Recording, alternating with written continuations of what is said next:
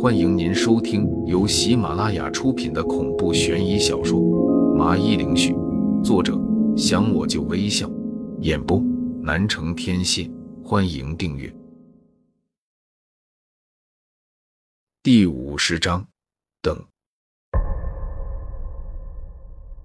我其实知道弟弟躲在衣柜里，但我并没有立刻的打开衣柜，而是在门前想了一会。就做出了一个我一生都后悔的决定。我知道弟弟他有些怕黑，加上当时我对他有些怨恨，于是就决定吓唬吓唬他。于是就把衣柜给锁了起来。过了一会，他疯狂的拍打着衣柜的门，呼喊着我，那声音是多么的局促不安。你们知道吗？当时我的心情很开心，所以并没有理会他的求救。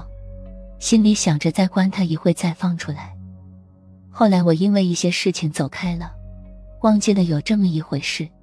可当我回来的时候，才猛然的想起，打了衣柜就发现弟弟已经脸色苍白的很，呼吸都变得微弱起来。我被吓坏了，就立马的跑了出去，脑子里没有救他的念头，甚至都没想着找个大人过来帮忙，因为我怕爸妈回来看见。到时会怪罪于我，于是我就装作什么事情都没发生过的样子出去玩。等我回来的时候，爸妈已经发现没了呼吸的弟弟。李美婷紧紧的抓着床单，说出这番话对她来说一件特别不容易的事情。接着，她拿下了佩戴在手上的黑晶石手链，满脸深情的继续说道：“我弟弟回来了。”这是他最喜欢的东西了，他肯定恨死我这个姐姐了。为什么要那么狠心把他关在衣柜里？为什么没有立刻把事情告诉爸妈？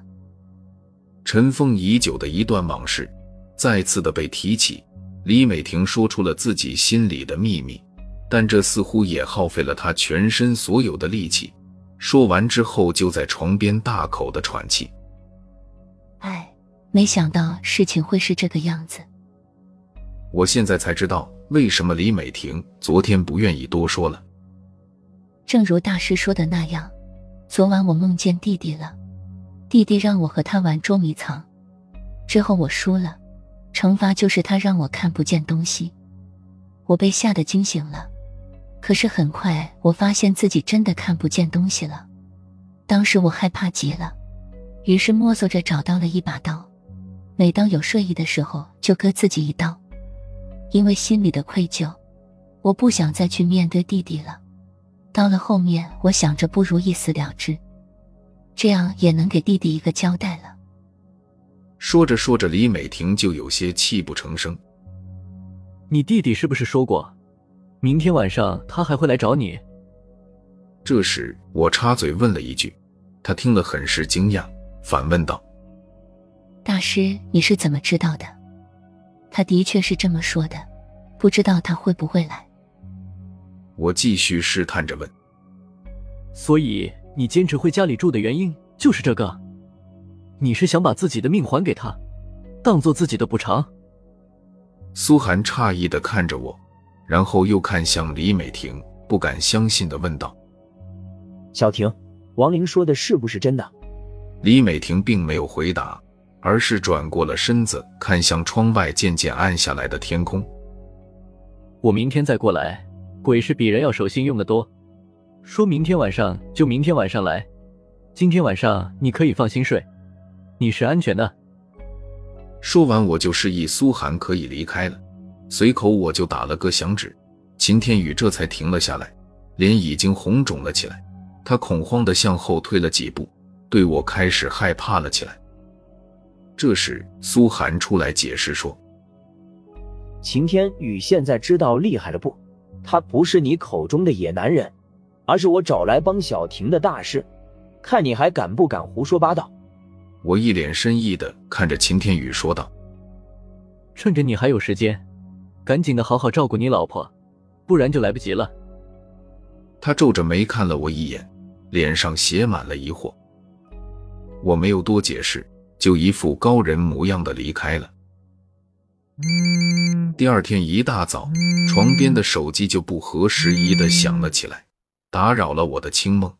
我迷迷糊糊的拿过手机，按下了接听键。你叫我查的事情已经查好了，事情果然和你说的不错。今天晚上我和你一起过去吧，把这件事给了结了。我听到他提到了今天晚上，一点也不惊讶，这肯定是苏涵说的。好，抓鬼我行，抓人我可没经验。你在场，我非常的乐意。我想都没想的答应了。李美婷这件事我没告诉苏婉儿，她最近在忙活着统计南华街的商户，然后制定一下规矩之类的，说是这样才符合包租婆的身份。夜晚很快，我看了一下时间，就把事务所门给关好，就打了车去李美婷所在的小区，正准备进去，就听到身后有人叫我。回头一看，是穿了便装的苏涵表哥，身后还跟着两个人，一男一女。这两位是刚才警校毕业的小楚、陈双，这是我常常和你们提起的王玲。苏涵表哥看出了我的疑惑，就主动的介绍了起来。刚毕业的菜鸟啊，我怪不得看着还有点学生的样子。啊，队长，他也没你说的那么猥琐啊。长得还蛮顺眼的，而且我感觉他也不是很好色啊。从刚才他一直都是看着我的眼睛，并没有看我的胸啊。还没等我表示自己作为同事的热情，陈双就大声的问道：“我，可可。”这话差点让我咳出一口老血。猥琐、好色，难道我在苏涵表哥的眼里就是这么一个下流胚的形象吗？不过仔细一想，自己为什么会这么正经不堪呢？很快我就有了答案，或许是自己和苏婉儿、苏霓裳这样的大美女待得久了。虽然陈双长得也不错，身材还算可以，可自己没有半点的兴趣。我幽怨地看了一眼苏寒表哥，然后讪笑地对着他说道：“谢谢你对我的看法，我会继续的努力，变得更好。”好让一些人刮目相看。一些人当然指的就是苏寒表哥，他也太不够意思了。平时不夸我就算了，还到处的说我坏话，真是要改变形象也太难了。不是，王玲，你误会了他的意思。我没有说你猥琐下流，只是我和他说你人很好，长得帅，桃花运又好。苏寒表哥尴尬的笑了笑，想解释一下。不是。队长，你当时就用的“猥琐”和“下流”这两个词啊，我记得很清楚。不信你问小楚。小楚赶紧的转过身子，表示自己什么也不知道。我谢谢你记性好啊。苏寒表哥压着火的看着他，露出了一个礼貌而不失优雅的笑容。别耽搁时间了，我们还是快点上去吧。希望能早点解决这事。我现在没空和他算账。等这件事结束了再说，就立刻打断了他们催促着。我们进去之后，就发现秦天宇像个赌气的小孩子似的，板着脸坐在沙发上。我和苏涵表哥交换了下眼神，就都装作若无其事的样子。苏涵似乎心里关心着李美婷，所以也没心思去深究，到卧室去看了看躺在床上的李美婷。他的脸色是每况愈下，现在气色是越来越不好，看着像是得了重病，将不久于人世了。再次的回到客厅，苏涵就紧张的问我：“现在我们该做些什么呢？”我也没客气的就去冰箱给自己拿了一瓶饮料，咕噜咕噜的喝了几口，觉得舒服了不少后，才回答苏寒的问题：“不需要做什么，就是一个字。”等，这让苏寒有些无法明白。他以为我今天晚上会想出一些办法来彻底解决李美婷的事情，却没想到是听到我说出这么一个让人更加着急的答案来。苏寒，我知道你担心美婷姐，但是现在我们除了等着没别的办法。照你的意思，该不会是想我去找到他弟弟的鬼魂来消灭掉吧？我又喝了一口，没好气的说道。看他没有反驳，像是默认了，我都有些无奈了，就赶快的和他解释说：“我的姐姐啊，这个世界每天都会有无数的人死掉，他弟弟已经死了快二十年了，这么些年头，鬼魂的数量早就怕是数不清了。就算排除在地府的，人间游荡的鬼魂，我们也如同大海捞针。”苏寒表哥，像你们已经掌握了一些犯人的犯罪证据，但是这人狡猾的很。你们会选择怎么做把人给抓住呢？苏寒表哥似乎对这些流程已经是烂熟于心了。在我问完的同时，他就立刻的回答说：“就是在他经常可能出没的场所派人守着，之后就等着犯人的出现了。这也是一样的道理。所以，我们除了等着没有别的办法。我很肯定梅婷姐的弟弟肯定会再来的，我有这个信心。”为了让苏寒放心，我又补充了一句：“可是你为什么会那么笃定？万一他不来怎么办？难道就看着美婷这样一天不如一天的过着吗？”苏寒有些不确信的又问道。我很耐心的解释说：“苏寒，我知道你着急的，但是我和你说过了，人可以不守信，但是鬼是不会的。说了等于没说。”苏寒白了我一眼。有点对我这说法嗤之以鼻。随后，我们几个人就在客厅里聊天，用来打发时间。